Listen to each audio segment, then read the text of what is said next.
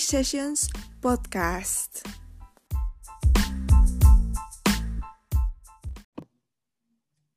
Hola, ¿qué tal? Bienvenidos a un nuevo episodio de nuestro podcast. Mi nombre es Jacqueline Tello y estoy muy contenta de que nos acompañen el día de hoy. Em, este es el segundo episodio en el cual no nos acompaña Shaula porque, pues bueno, ha tenido como que muchas complicaciones ya que se cambió de casa, no le han activado bien el internet y ha tenido muchísimo trabajo. Entonces, no nos abandona, sí nos estuvo apoyando y todos estamos en, sus, en su mente, pero pues aún eh, no se ha podido conectar y es por eso que yo presento de nuevo a cuenta el podcast. por si le extrañan ahí, este, mándenle presión en sus redes sociales para que vuelva lo antes posible. Y bueno, el episodio del día de hoy eh, se titula De hombres a hombres, eh, refiriéndose al primer tipo de hombre, ese sin H y con B chica, que estoy segura que hemos visto en redes sociales, en varios memes, cosas así, o incluso en conversaciones entre amigos y ya se imaginarán, este es un tema que a mí me apasiona muchísimo. Eh, me parece súper interesante debido al contexto actual social y que esta información deberíamos tenerla muchos a la mano porque nos permite reflexionar. Les platico que este episodio nació, bueno, la idea de hacerlo nació de un artículo que yo leí que me mandaron. y eh, yo dije, wow, este, episodio, este artículo estaría buenísimo para hacer un episodio de podcast. Entonces, pues ya platiqué con el autor y me dijo, claro que sí. Y el autor es nuestro invitado del día de hoy. Nos hizo el favor de estarnos acompañando. Entonces, pues agárrense que va a estar buenísimo. Eh, el invitado es Marcelino Trujillo Contreras. Yo a él lo conocí en mis prácticas profesionales que actualmente estoy realizando y pues somos eh, súper cercanos, no sé, desde el primer momento nos empezamos a llevar súper bien y bueno, es, es, una muy buena persona que estoy agradecida de haber conocido. Para los amigos le decimos Marce y pues bueno, les, les presento así como que un poquito de sobre él. Marcelino es estudiante de sexto semestre en Relaciones Internacionales y Ciencia Política. Además, es miembro del programa de Honores Universitarios y miembro del Consejo de Estudiantes del Estado aquí en Puebla. No sé, Marce, ¿qué más te gustaría añadir? Pues primero agradecer la invitación a tu podcast. Estoy muy emocionado, muy contento porque podamos platicar, nos escuche tu audiencia sobre este tema tan importante que aunque no tiene muchísimos años o tiempo que, conozco, eh, de forma más, bueno, más bien desde hace un año, eh, he podido buscar información, obtener todos estos datos tan importantes y que me han hecho percibir la realidad desde otra perspectiva, más humana y que me ha liberado bastante. Muchas, muchas gracias por invitarme, querida amiga. No, ¿de qué? Y sí, o sea, sobre todo todo esto, todo este tema se, basa en un proceso de, construcción, ¿no? Que creo que todos hemos eh, atravesado, eh, o la mayoría de personas hemos atravesado al momento de empezarnos a cuestionar ciertas cosas, empezar a informarnos sobre todo y de ver toda esa información, qué tomar, qué no, y cuestionarse si el actuar que hemos tenido hasta ahora ha sido como congruente, ¿no? Con lo que, con lo que pensamos, con lo que hacemos, bla, bla, bla. Entonces, eh, bueno, dirán ustedes, bueno, pues, pues, ¿por qué quieren hablar de esto así? ¿Por qué escogieron el tema? Pues bueno, a mí me parece súper importante porque mm, muchas veces se, dice, bueno, acaba de pasar lo del Día del, Internacional de la Mujer, ¿no? Y muchas veces se dice de que, ajá, sí, no va a faltar, pues uno que otro hombre que diga, ay, no, pues el Día Internacional del Hombre y no sé qué, y que felicite, ¿no? cosas así, que por favor no feliciten, porque es conmemoración. Y, y, todo eso, entonces, más que nada, a mí me gustó cómo eh, Marcelino escribió en su artículo y cómo lo abordó, porque es como cuestionarse desde el punto de vista de un hombre qué actitudes puedes cambiar, qué puedes hacer para aportar al tema y no para restar, ¿no? O sea, para sumar en lo que estamos viviendo y para que sea un, progreso continuo, ¿no? Que no, obviamente es un movimiento, eh, el feminismo es un movimiento de mujeres para mujeres, pero también, pues los hombres forman parte de la sociedad, ¿no?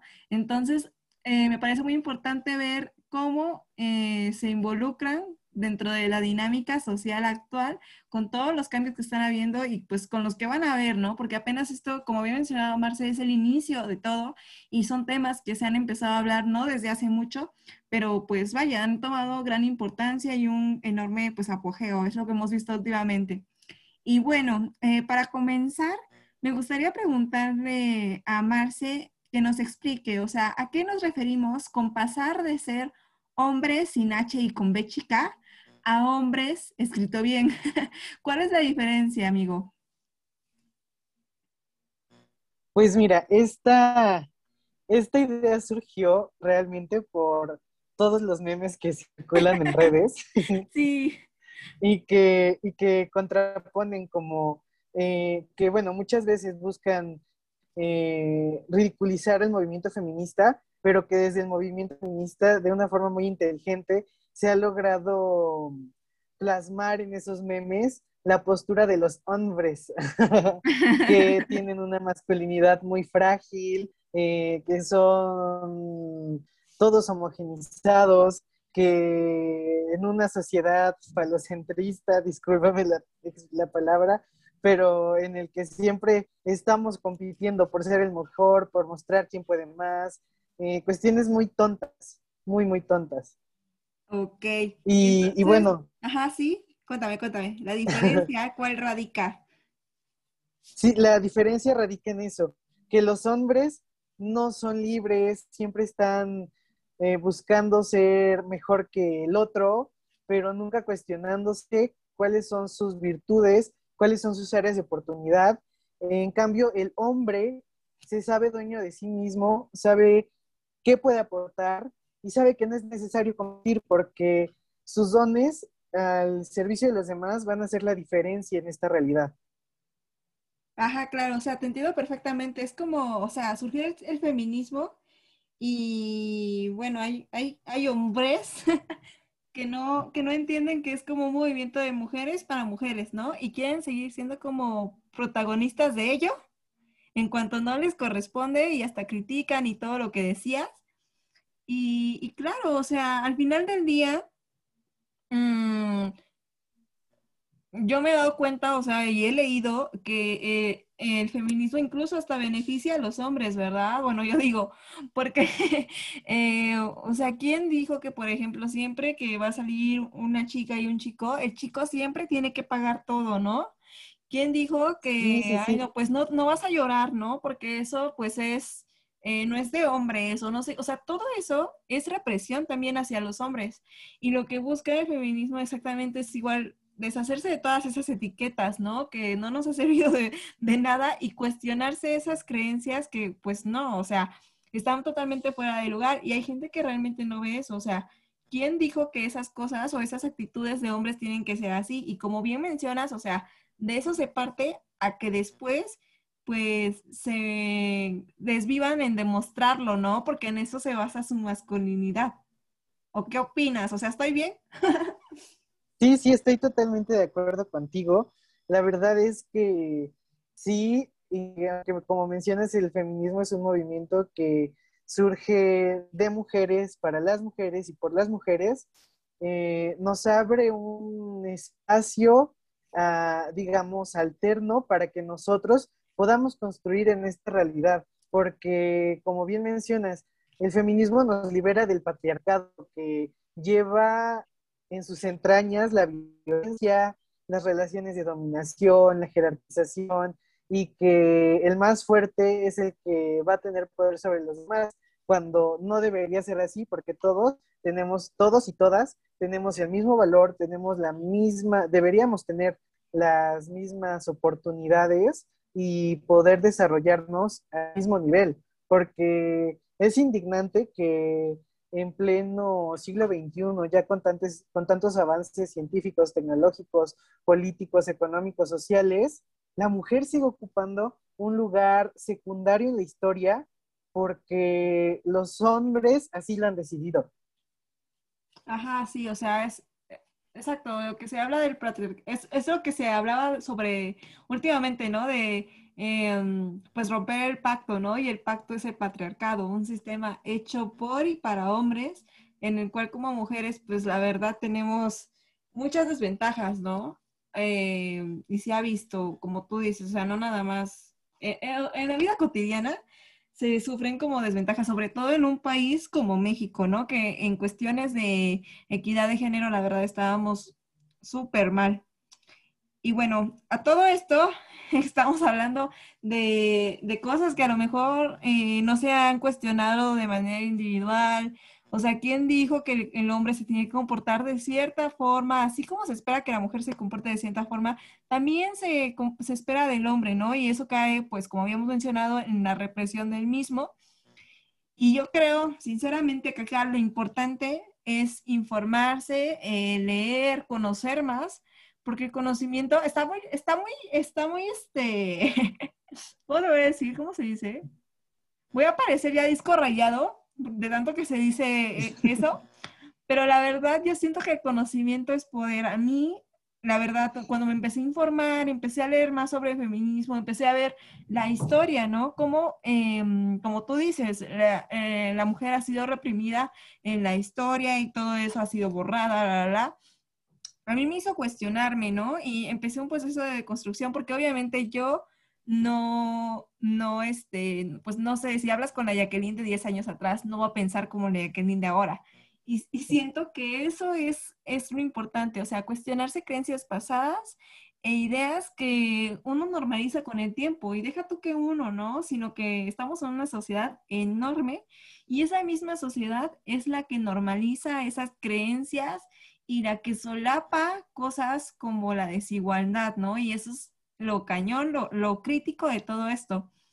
Y sobre todo, mira, eh, en específico, en una parte de tu artículo me voy a permitir mencionar, em, dices que hay como desigualdades en las cuales, o sea, exactamente lo que hablamos, que por el mismo patriarcado se ha llevado a una situación de desigualdad, sobre todo, bueno, México es muy tangible, Em, estamos muy expuestas como, ah, expuestas como mujeres a una desigualdad aquí en el país y pues se ha normalizado, como, como hemos mencionado, la sociedad lo ha normalizado y tú mencionabas cosas sobre el matrimonio infantil, la desaparición de mujeres, feminicidios, desigualdad salarial, etcétera. Entonces, me gustaría que nos expliques más detalladamente, eh, con datos, estadísticas, estos ejemplos que tú mencionabas sobre la desigualdad entre hombres y mujeres en el país. Sí, muchas gracias. La verdad es que eh, buscas información sobre las grandes desigualdades que hay en, México y bueno, encuentras una cantidad enorme de documentos, de reportes, y en, materia de, equidad de género o cuestiones de género, es impresionante porque aunque se han hecho los esfuerzos para que el matrimonio infantil desaparezca en todo el mundo, tan solo en México sigue existiendo. Y con datos que dio, que dio Save the Children, eh, pues puso ahí que más de 6.800.000 mujeres de entre 12 y 17 años han contraído matrimonio o viven en concubinato. Y bueno, hay que remarcar que al vivir en concubinato, pues mm, están, eh, están viéndose obligadas a renunciar a derechos y bueno, también obligaciones, pero a los derechos que las respaldan al vivir con una persona, al establecer una sociedad. También eh, otro de los datos es que, de acuerdo a UNICEF, de cada 10 personas que desaparecen, dos son niñas, niños o adolescentes. Y el 60% de estos son niñas entre 1 y 17 años.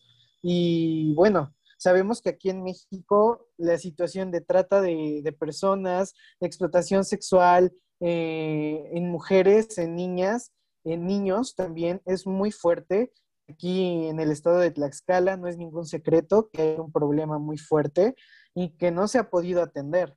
También eh, en, el semestre pasado llevé la, clase de políticas públicas y empezamos a, abordar el tema del feminicidio. Y ahí encontramos que, según datos eh, recolectados por el INEGI, muestran que de 2015 a 2018 fueron asesinadas en el país 12.378 mujeres y de esos feminicidios, solo se dictaron sentencias condenatorias en 407 casos. También estos datos señalan que solo uno de cada cinco asesinatos de mujeres son investigados como feminicidios, por lo que el 80% de estos asesinatos quedan sin posibilidad de una condena por este delito grave. Y ahí encontramos que uno de los principales problemas es la forma en la que está escrita la ley, porque se escribe sin perspectiva de género, sin conocer, y aunque existen protocolos para investigar los asesinatos de mujeres desde un principio como feminicidios, no se llevan a cabo. Y tan solo el año pasado vimos el caso de Ingrid Escamilla, que su asesino andaba como si nada y los medios de comunicación entraron a la escena del crimen y se encargaron de diseminar las fotografías por todas las redes sociales. Y de, acuerdo a esto, se recopiló que tan solo en Ciudad de México el 30% de funcionarios encargados de la recopilación de información filtran esta información a los medios de comunicación.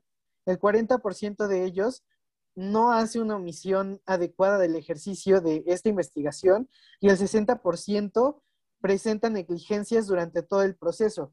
Y todo esto no genera ningún castigo para los funcionarios. Ahora, si nos vamos al tema económico, el salario promedio para las mujeres trabajadoras con jornada completa es de 5.029 pesos, mientras que un hombre recibe 5.825 pesos.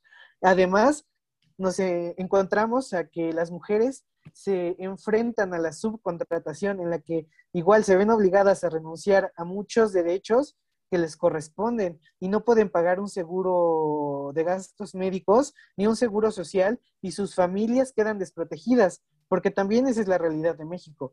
Una gran cantidad de mujeres son jefas de familia. Así es, Marce.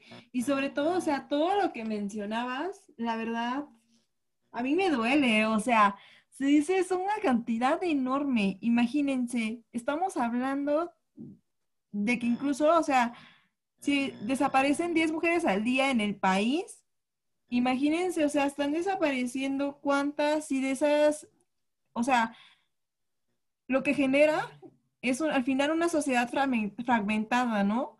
Porque, ¿qué pasa con todas esas trabajadoras? ¿Qué pasa con todas esas estudiantes, eh, mamás, etcétera? Y como dices, varias son eh, jefas de familia, etcétera. Entonces, se dice fácil a lo mejor un número, pero eso en, en, realidad ha tocado a la sociedad mexicana y es pues una realidad muy triste en el país porque o sea, son muertes, son eh, desapariciones, como dice Marce. Yo no puedo creer, estoy completamente de acuerdo con él, yo no puedo creer que el gran problema de trata que hay en Tlaxcala precisamente, y medio mundo lo sabe, ¿no, Marce? ¿Y quién ha hecho algo? Nadie ha hecho nada, ¿no? Y Absolutamente nadie es un gran problema eh, de, trata precisamente, sobre todo de mujeres eh, en ese estado y ya, o sea, medio mundo lo sabe, está normalizado, familias completas viven de ello y es normal. Y, o sea, a mí la verdad sí, sí me da miedo y sobre todo porque, ¿qué nos espera? O sea, el ser mujer en este país sí está, está, está muy complicado por toda la realidad que nos describió eh, Marce, o sea, el matrimonio infantil, lo de eh, los feminicidios, la desigualdad salarial, o sea, digamos, sí, o sea, como mujer, si no te casaron de niña, pues ya la libraste. Si no em, te han secuestrado, si no has desaparecido, ya lo libraste. Si hasta ahora alguien no te ha matado, ya la libraste. Pero digamos que, o sea, si ya libraste todo eso, dentro de una vida normal, con un trabajo normal, te enfrentas hasta la desigualdad salarial, ¿no?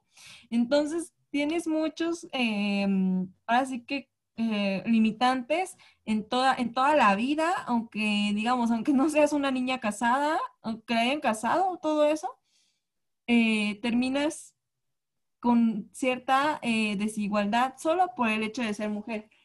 Y, y pues sí, es, es totalmente triste todo, todo lo que nos compartió Marce, sobre todo retomando lo, de, lo del caso de, de Ingrid Escamilla, la verdad a mí sí me impactó mucho como el hecho de los, los medios, ¿no? O sea, no les importó, o sea, aquí el chiste era la, nota roja, ser escandaloso y no les importó eh, esas fotos tan fuertes, ¿no? Donde aparecía pues lo que había hecho su, su asesino y se difundieron y normal, o sea, y, y la gente, no sé, Marce, si tú opinas lo mismo que yo, pero yo siento que hasta la gente ha normalizado mucho eso, o sea, como de, ajá, sí, pues ya la mataron y ver las noticias y ver en Facebook ah, de que, ajá, sí, la mataron y todo eso, o desapareció.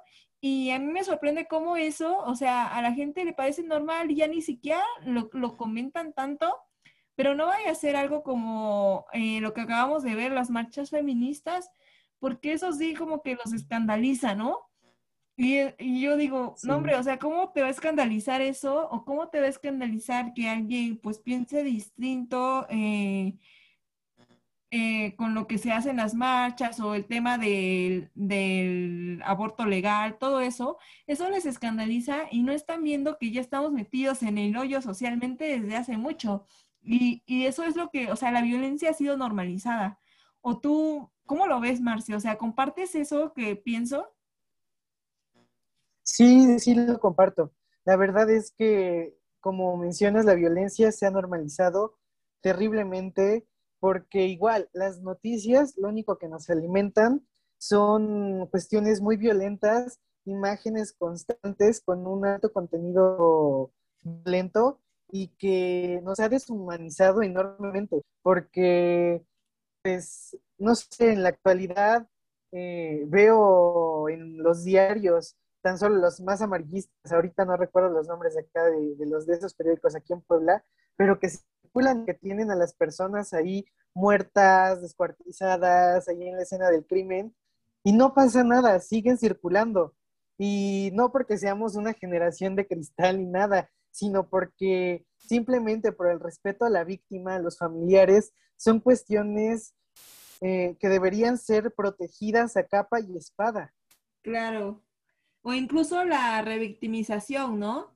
De que no falta, ay, ¿por qué no dejó antes al marido? Ay, pues, ¿qué hacía ahí esa hora? Pues, este, ¿cómo iba vestida? O sea, esas cosas que no tienen nada que ver, o sea, te deben de respetar por ser persona, no tienes que esperar terminar asesinada, ¿no? Es lo que yo no entiendo que, o sea, la gente no tiene esa sensibilidad y, y no sé, o sea, incluso, incluso hablando del tema de los hombres, muchas veces me he topado con comentarios que dicen así como de, yo antes era mm, como que estaba en contra del feminismo y todo eso, pero ahora me imagino de que si fuera, no sé, mi abuela, mi mamá, mi hermana, quienes desaparecieran, pues sí me sentiría mal, entonces ahora ya estoy a favor. Y yo no estoy en contra de que ya estén a favor, bien o mal ya están iniciando un proceso de deconstrucción, ¿no? Pero yo digo, o sea, ¿por qué tiene que pasar por mi familia o por mis allegados para que yo pueda sentir empatía, ¿no? Es lo cañón del asunto, porque, o sea, sí, está padre, ya lo imaginaste cercano, pues ya, pues tú ya decidiste cambiar tu actitud, qué bueno. Pero si no lo hubieras imaginado cercano, si hubieras sido una mujer que ni siquiera conoces, pues como no te duele, no cambias, ¿no? Y ahí está, yo digo, como que es algo polémico, porque o sea, necesitas tener empatía hasta que ya te pueda pasar a ti. Es lo malo. Sí, sí, totalmente de acuerdo. La, empatía es, vital para, poder iniciar este proceso de deconstrucción. Y como dices, no precisamente porque le pueda suceder a tu mamá, a tu abuelita, a tu prima, a tu hermana, a tu novia, no, sino porque nos está afectando a todas y a todos como sociedad.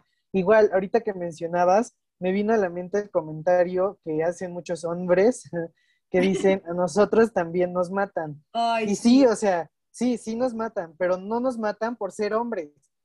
Nos matan porque el patriarcado nos ha obligado a realizar tareas muy violentas, a tareas muy riesgosas, eh, y como, como también mencioné en otro artículo que apenas escribí, no sé si tuviste la oportunidad de leerlo, a enfrentar todos los peligros sin medir las consecuencias. ¿Por qué? Porque es lo que se espera de un hombre, porque no está permitido que tenga miedo, porque no está permitido que sienta, porque no está permitido que pueda expresar esas emociones que tiene y que muy tristemente derivan en muchos suicidios.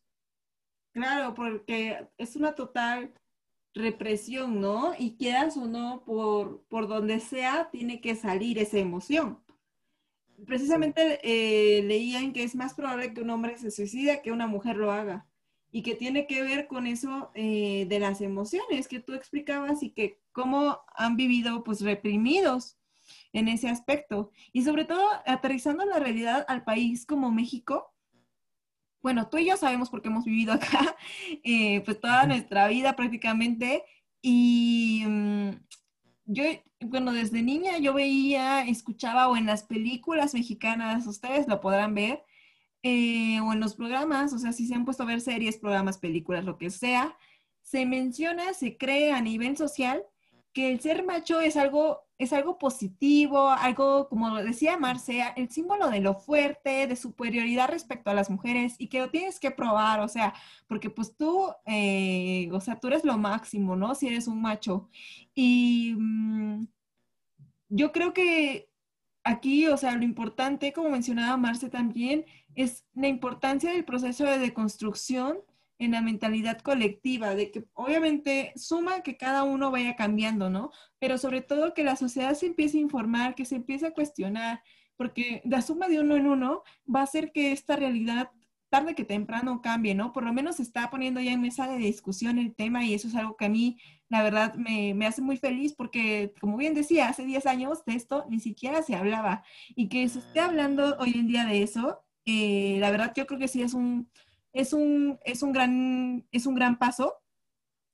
Y este, pues también em, esta pues, de construcción de la mentalidad colectiva y de los hombres debe ser, a mi perspectiva, eh, respecto a ese estereotipo de macho, ¿no? Porque cuestionándose, ajá, sí, todo lo que es ser un macho, bueno, pues quién lo dijo y por qué y así, y buscar más a fondo y como tú dices, no ponerse limitantes eh, con base en ese estereotipo como para ser hombre, para eh, vivir la vida diaria, eso es el reto que yo creo que tienen los hombres. Y bueno, me gustaría preguntarte qué acciones tú piensas que pueden tomar los hombres para cambiar estas ideas y contribuir a la equidad de género en la vida diaria. ¿Tú cómo lo has experimentado? ¿Qué has hecho? ¿Qué has visto? Um, ¿Qué crees que es importante? Sí, mira, pues este proceso ha sido, pues sí, sí ha tomado bastante tiempo y sí ha sido un cuestionamiento muy constante eh, de qué conductas aprendidas me han llevado a estar o al borde de la muerte o al borde del colapso emocional que, y, y cómo he salido. Porque igual, tú mencionabas, la educación, claro que sí es importante, pero también hay que, debemos pensar en aquellas personas que no tienen la posibilidad de, entrar a ese conocimiento. Y, y, pues sí, es, sí es, muy sencillo, es más de lo que nos imaginamos, porque en este cuestionamiento constante te puedes dar cuenta de qué acciones que tú realizas hacen que la otra persona se sienta mal. Es escuchar que te digan, ¿sabes qué? No me gusta esta conducta, cámbiala por favor, porque me lastimas. Y bueno, también en las actividades diarias.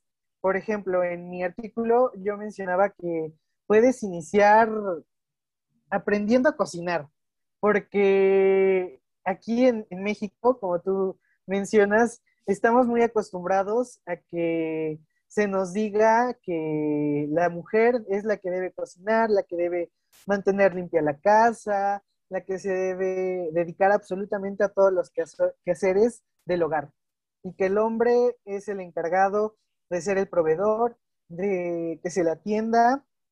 Y también esta cuestión nos ha limitado bastante porque pues he visto a compañeros, amigos foráneos que han llegado y que no saben hacerse ni un huevo y se ven obligados a comprar comida aparte, digamos, es una acción que, si te pones a reflexionar en lo mucho que te limita, es muy grave, porque si tú sabes cocinar, puedes sobrevivir, o sea, no, no por el mero acto, no por deconstruirte, digamos, ya dejémoslo eso hasta atrás, sino por el mero acto de sobrevivir, Sí, de tener un Marce. alimento. Y déjame, disculpa por, por interrumpirte, pero es real.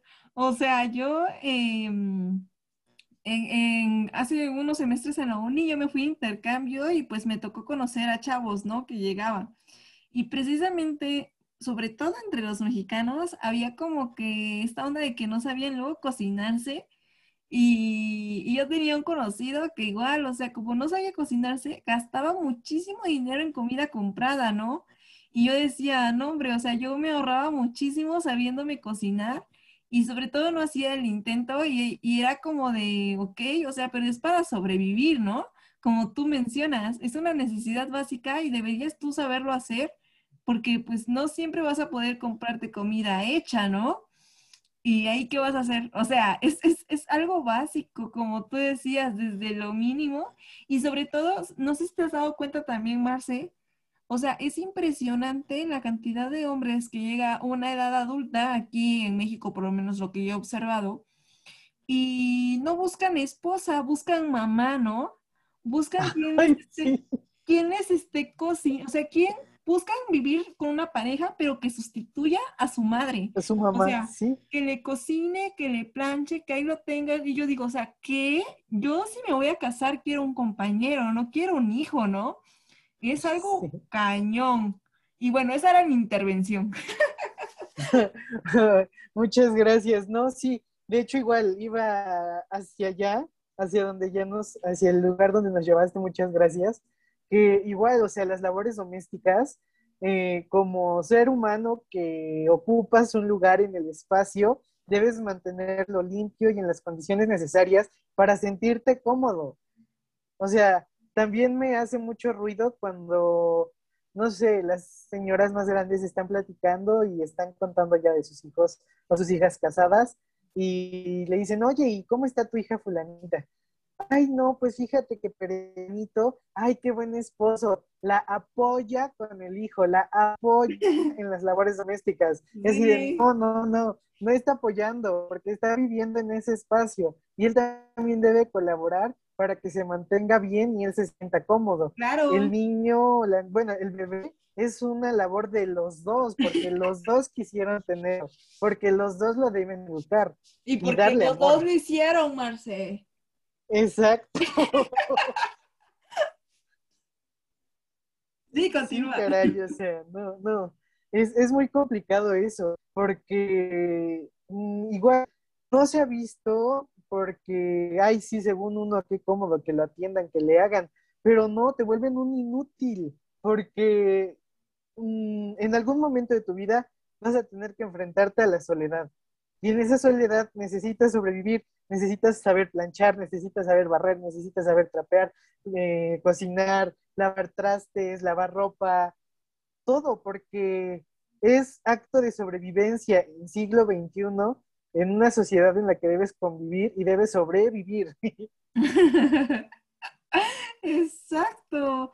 O sea, es, la verdad es impresionante cómo, o sea, cosas mínimas y eso, imagínense, o sea, y eso es como que a pequeña escala y son situaciones como que muy, digamos, hasta cierto punto inocentes, ¿no? Porque no derivan en algo violento a fuerza. Pero, ¿cómo? O sea, desde esas situaciones pequeñas se puede ver la desigualdad y sobre todo todo eso que mencionaban de que, ay, no, es que ayuda, el hombre ayuda, o sea, ¿por qué el hombre se da eso de que ayuda, no? Ayuda nada, es su responsabilidad también, no recae únicamente en las mujeres.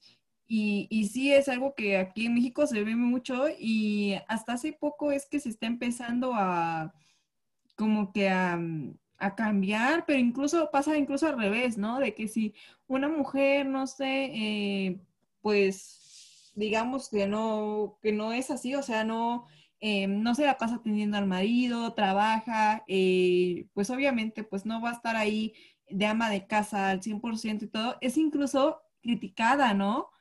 Y, y, si tiene un hijo y no, pues no está al 100 con él, porque pues obviamente trabaja, no sé, lo deja en la guardería y luego y se parte en mil y así, igual manera termina siendo criticada porque es lo contrario, ¿no? A la mujer la critican por no dar el 100 en casa, en hijos, bla, bla, bla, y al hombre le aplauden dar, aunque sea un poco en ello. Y a mí se me hace completamente, o sea, a mí me enoja, la verdad. Sí, sí, Sí, es totalmente molesto, indignante, triste. Sí. Sí, no, no, no.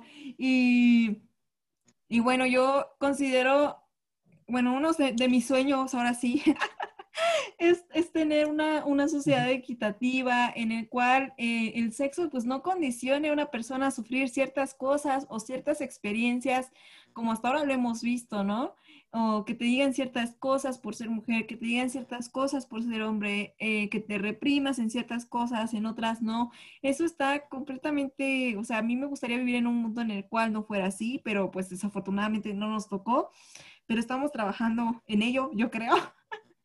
te decía que, con, que al menos de que estos temas se pongan en la mesa, ya, ya es, es un avance respecto a lo que veía en años anteriores. Eh, sobre todo, eh, la importancia está en derribar las conductas patriarcales, ser hombres de verdad, o sea, derivar desde, desde lo mínimo que decía Marce, porque, o sea, no sé si incluso has visto los memes, Marce, que dicen como de, ¿cómo voy a ser machista si yo lavo mi ropa, no? Sí. Y es como de, o sea, que laves tu ropa qué bien, pero no te lo voy a aplaudir porque ser un adulto funcional es algo normal y no tiene nada que ver con, no ser machista. O sea, pues, ¿de qué sirve este lavar tu ropa si a rato sales y le chiflas a las mujeres en la calle, ¿no? O sea, sí. ¿qué? O sea, es completamente distinto. Yo la verdad, yo no entiendo cómo la gente puede andar mezclando esas cosas. Y sobre todo, espero la verdad algún día vivir en un país, ver un México en el cual la gente esté dispuesta a cambiar ese chip mental para, porque es la única manera que yo encuentro, o sea, mientras más seamos los que estamos cuestionándonos todas estas cosas, más se podrá hacer un avance en la sociedad hacia donde queremos. Mm, sí, sí. Es lo único que veo, porque ahora sí que, como dije, conocimiento es poder.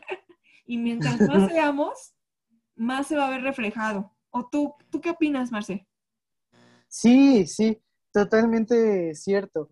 Y también, como mencionas, esta parte importante de cuestionarse en algo tan sencillo como las frases que nos han repetido desde pequeños, desde pequeñas, como el hombre llega hasta donde la mujer quiere. No, a ver, discúlpame, eres un ser humano individual, pensante, autónomo, que aunque en algún momento te llegaran a estar incitando, tú tienes la capacidad de decir no. Si ves que ella, él no están en condiciones, tú tienes la suficiente capacidad moral, física, pensante para decir no, no voy a hacerlo. Igual, eh, no sé, no, recuerdo ahorita qué otras frases, no sé si tú te acuerdas de otra.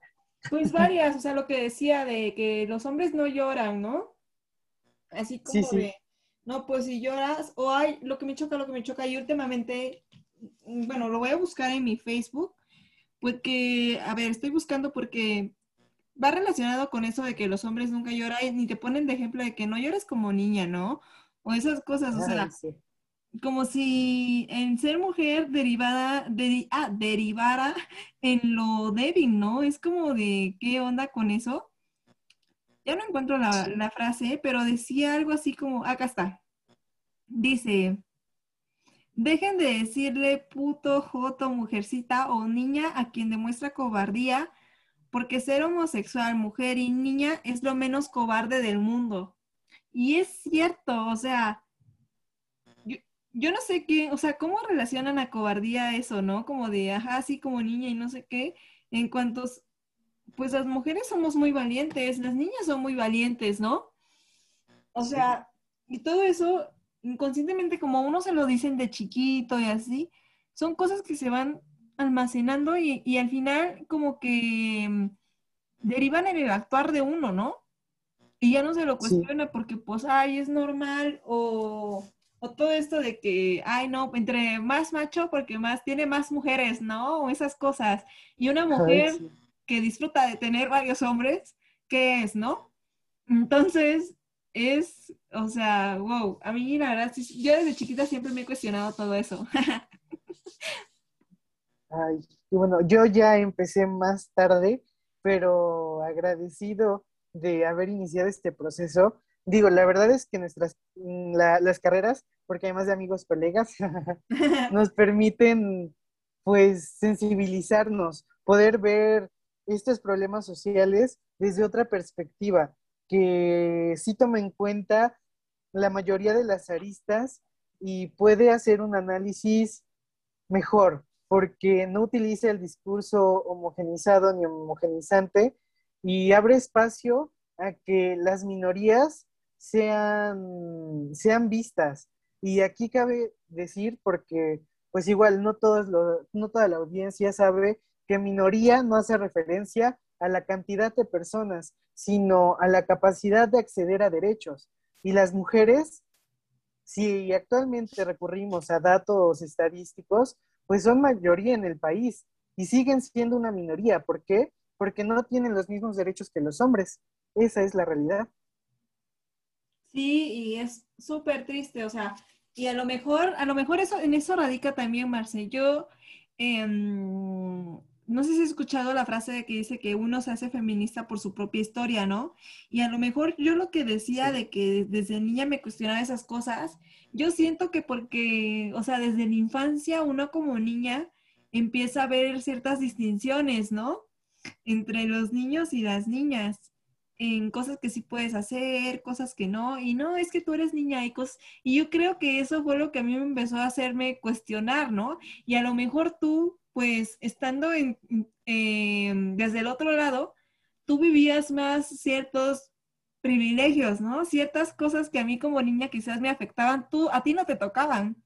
Y entonces, pues por eso es que es más tarde un proceso y que es incluso hasta más, o sea, hasta más confuso y por eso mismo trajimos el, el episodio del podcast, o sea, porque se trata de que cómo podemos avanzar, qué podemos hacer y cómo involucrarnos, ¿no? Sí, claro, y como dices, romper estereotipos, romper paradigmas, dejar que los niños, las niñas crezcan, desarrollen sus capacidades, porque igual, eh, ahorita que decías que esta frase, que se vuelven feministas por su propia historia, igual yo me he deconstruido por mi propia historia, porque eh, este, te comparto rápido, digo, yo a mí nunca me ha gustado el fútbol, la verdad es que lo he odiado con todo mi corazón. Claro. No es a fuerza, pero este, eh, durante Sí, sí, y durante toda mi niñez y parte de secundaria, yo sufría porque los niños no me incluían en sus equipos ni me hablaban, porque a mí no me gustaba el fútbol, ni me gustaba nada del deporte, ¿sabes?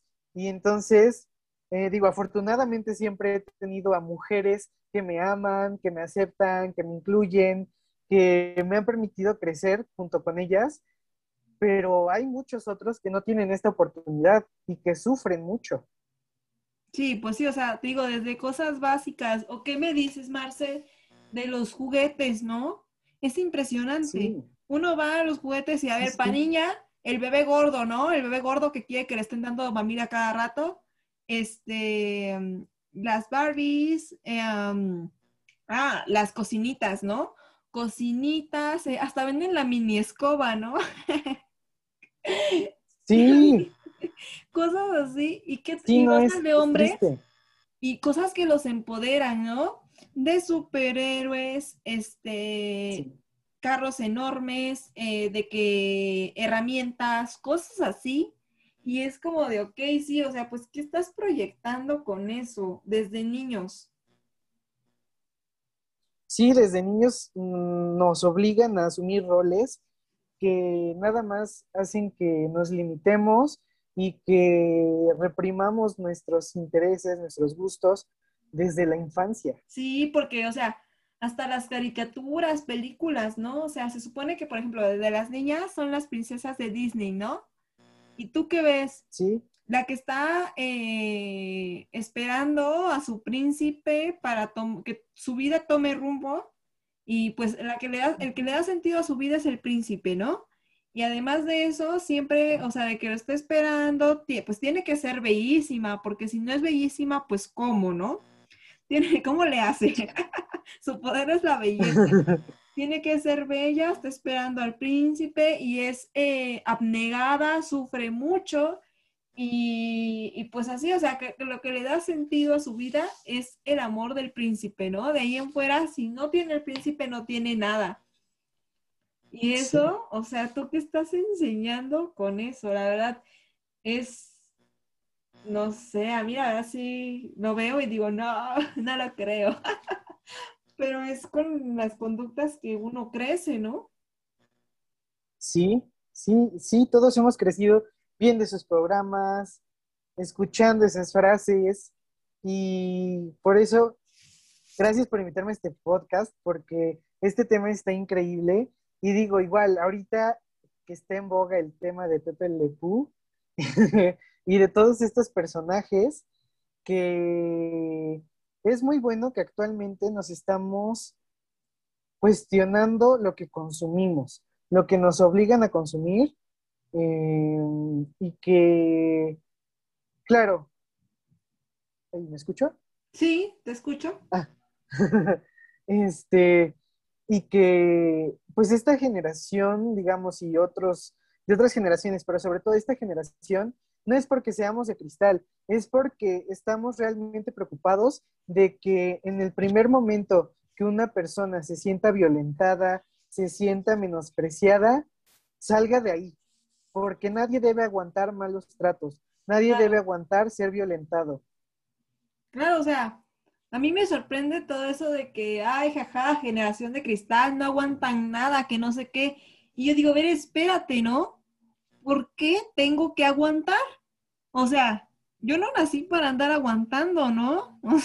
Por Dios. Es como, es como hasta incluso en el tema de las relaciones, ¿no? Como de, ay, no aguantas nada. Y es como de, o sea, yo por qué te tengo que andar aguantando a ti si no me haces sentir cómoda, ¿no? Es como, pues, ¿qué, tenemos que andar aguantando? Ahora, resulta que por no aguantar uno es de cristal, ¿no?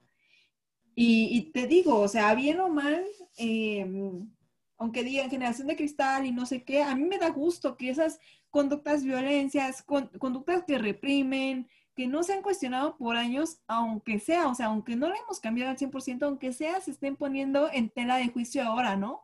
Porque ¿qué significa? Que algo se esté hablando, mínimo significa que van a venir otras cosas y que, o sea, si todo prospera, va, a cambiar la, eh, la situación, ¿no? Que es lo que realmente espero, pero ya, por lo menos es algo, pero, o sea, yo por eso digo, o sea, no, no entiendo aguantar bien, o sea, no debemos de aguantar, no debemos de soportar, no debemos de conformarnos, porque ahí está, ahí está como el detalle, si uno se conforma, si uno aguanta y si uno soporta, es como el dicho, ¿no?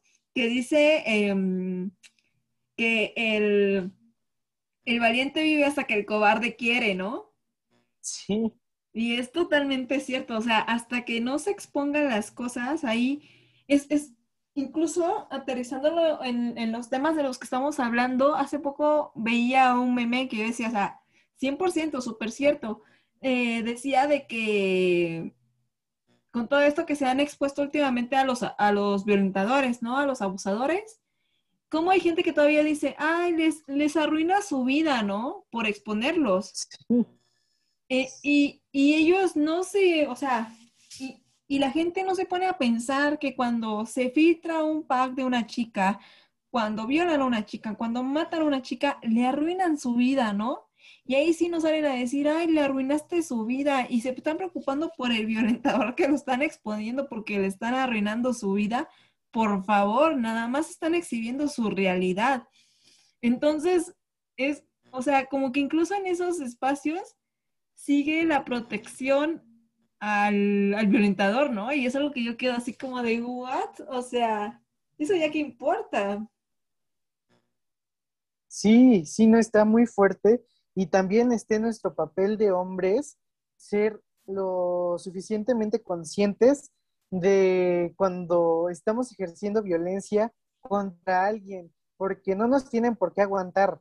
Así como nosotros no tenemos por qué aguantar conductas violentas, a nosotros no nos tienen por qué aguantar y debemos identificar esos momentos. Y ahora que mencionas lo de las violaciones, también siendo hombres, hombres con MB y con H, eh, es muy importante que se rompa el pacto patriarcal, que dejemos de proteger a esas personas, a esos hombres que son violadores, que hacen tanto mal y que no aportan nada a la sociedad. Digo, es muy triste lo que estamos viviendo y que Félix Salgado Macedonio tenga la candidatura para la gobernatura de Guerrero. Claro. Es indignante. Y digo, no hay que ir muy lejos.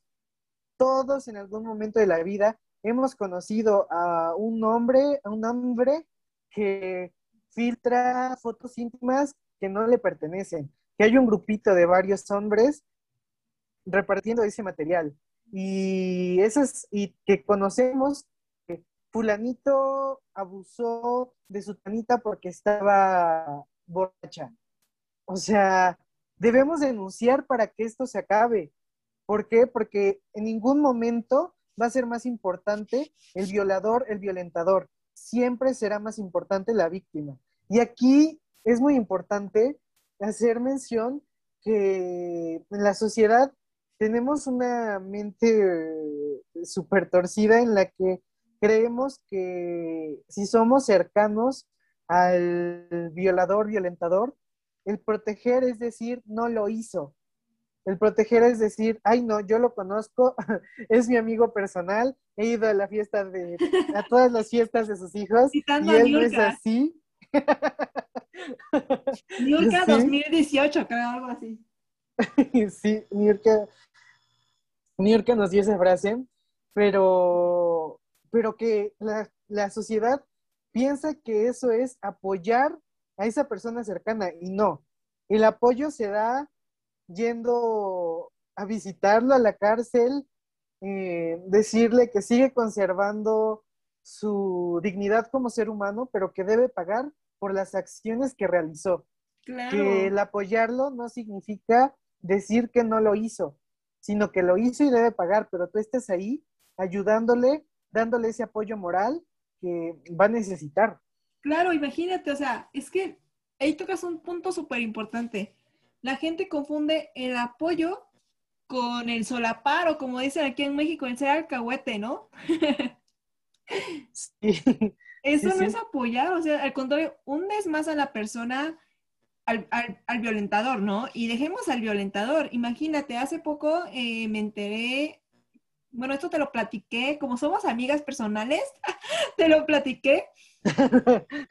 Y, no era tu cumpleaños, pero ya era tu cumpleaños. Eh, te lo platiqué de que hace poco estaba viendo en, bueno, eh, en de una escuela donde yo estudié, de que un profesor que lleva, no sé, 15 años, una cosa así, ya están saliendo, bueno, obviamente las niñas en su momento que iban a la primaria, ya están saliendo a hablar y a, y a decir, ¿no? De sus abusos y todo eso. Entonces, de que incluso la, escuela lo había encubierto, ¿no? Que es lo que, por ejemplo, estamos viendo eh, a nivel institucional con, el, con Félix Salgado Macedonio, ¿no? Eh, el gobierno lo protege, en este caso la escuela lo protege, ¿no? A, a este abusador. Y es algo muy triste porque, bueno, la las víctimas se, se han sentido ahora sí que listas para hablar hasta ahora, ¿no? Y para armarse de valor y ya llevar, como que escalar el caso, independientemente de lo que la escuela ha hecho de protegerlo. Pero acá lo grave es que, o sea, hace tanto que pasó eso, pero obviamente los niños seguían expuestos a ese profesor, ¿no? Y hasta ahora siguen expuestos a ese profesor. Y es lo mismo que pasa en la vida diaria, o sea, si no se le pone un hasta aquí a un violentador, si no se le exhibe, etcétera, si no se realiza eh, presión por diferentes canales, que ya vimos nombre acá con este ejemplo del, del Félix Salgado Macedonio, ya vimos, eh, bueno, la presión con gobierno no sirve, la marcha no sirve, eh, que primero sí la habían quitado y ahora resulta que no, y ya está de nuevo de candidato. O sea, es una vergüenza porque yo, yo realmente eh, me cuestionaba y yo decía, bueno, pero ¿qué nos está tratando de demostrar el gobierno, no? Yo como mujer, ¿cómo puedo sentir que si alguien me, me violenta, si alguien me hace algo, voy a correr a denunciar y qué va a pasar, ¿no? O sea, ¿qué espero que pase? Pues nada, porque estoy viendo que casos, o sea, hay pruebas, hay denuncias, hay esto, el otro, presión social. Se ha hecho un tema a nivel nacional y el hombre sigue candidato, ¿no? O sea, ¿qué, qué, puede transmitir un gobierno como ese, ¿no? En cuanto se supone que un Estado debería garantizarme a mí derechos y protección, ¿no? Y luego, o sea, no entiendo la verdad y es algo completamente triste. Sí, no, es... Está súper mal todo, todo eso, pero bueno, yo siento que esta charla nos invita a la reflexión, nos invita a cuestionarnos y sobre todo, este, no sé, Marce, ¿tienes alguna conclusión al respecto? Pues al respecto es poder invitar a todas, pero especialmente a todos, a que nos cuestionemos sobre el machismo que tenemos interiorizado, el lugar que ocupamos en la, mentalidad en el que mm, debemos aportar, debemos dejar de luchar por ser el mejor en esto, el mejor en aquello, el que hace más. No, porque al final eso no va a contar, porque estamos aquí, somos una sociedad, estamos conviviendo y como hombres debemos ser responsables de nuestros actos, de nuestros pensamientos y de todo lo que, lo que se desprende de nosotros. Eh, los invito a, eso, cuestionarse, a reflexionar, lo, suficientemente sensibles para recibir las críticas constructivas y también a pedir ayuda. Eh, si en algún momento quieres llorar, si en algún momento te sientes apachurrado, recurre a alguien, siempre va a haber alguien que te, que te apoye. Y si quieres abrazar, bueno, ahora no por el COVID, pero cuando se puede, corre, ve y abraza a tus amigos. Si te nace, no limite, porque las vida son parte y hay que vivirlas para ser, ser para ser y hacer una sociedad más justa, más equitativa. Claro que sí, Marcel. Te, te, cortaste un poquito, pero sí te entendí. Espero que salga bien en la grabación. Y si no, pues ya, sí se entiende. Que, Ay, no te preocupes. Eh, pero aún así, em, pues eso, o sea, invitar a la reflexión, que estos temas se pongan sobre la mesa, que pues eso, o sea, cambiar los roles, porque únicamente cambiando nuestra actitud llegaremos a algo, podemos, podremos ya dejar tú para nosotros, ¿no? Sino garantizar un futuro diferente para las personas que vienen, que esperemos que no, que no sea peor como hasta ahora ha sido, ¿no? De que generación en generación les tocan cosas peores en temas de violencia, de todo lo que hemos abordado. Y, y pues eso, lo que mencionaba Marce, de que por favor, o sea, invitar a la deconstrucción, infórmense, o sea, vean, cuestionen sus conductas, vean qué es bueno, qué es malo, qué deciden quedarse y qué no, y con qué fin, ¿no? O sea, para ser mejor persona, para ser más independiente, para sentirme pleno, para etcétera, etcétera, etcétera. Y eso en verdad es poder, o sea, el, a nivel personal, el, el cuestionarse cosas, en decir y saber dónde va a tomar rumbo tu vida, por qué, para qué y alcanzar con eso la plenitud, uff, es de las mejores cosas que uno puede hacer para nutrirse como ser humano. Y bueno, a mí me gustaría este, que Marce nos compartiera, em, bueno, no sé, Marce, yo creo que mejor posteamos en la cuenta de Instagram eh, donde pueden leer tus artículos, ¿no? Que recientemente, bueno, está este de hombres a hombres y además recientemente escribiste el otro que me mandaste, ¿verdad? Sí, sí, sí hermano rompe el pacto. Ok, entonces mira, lo estaremos compartiendo en historias de, de Instagram y también tú compartes eso en tus redes sociales, ¿verdad? Sí, sí, yo lo estoy compartiendo y te paso toda la información.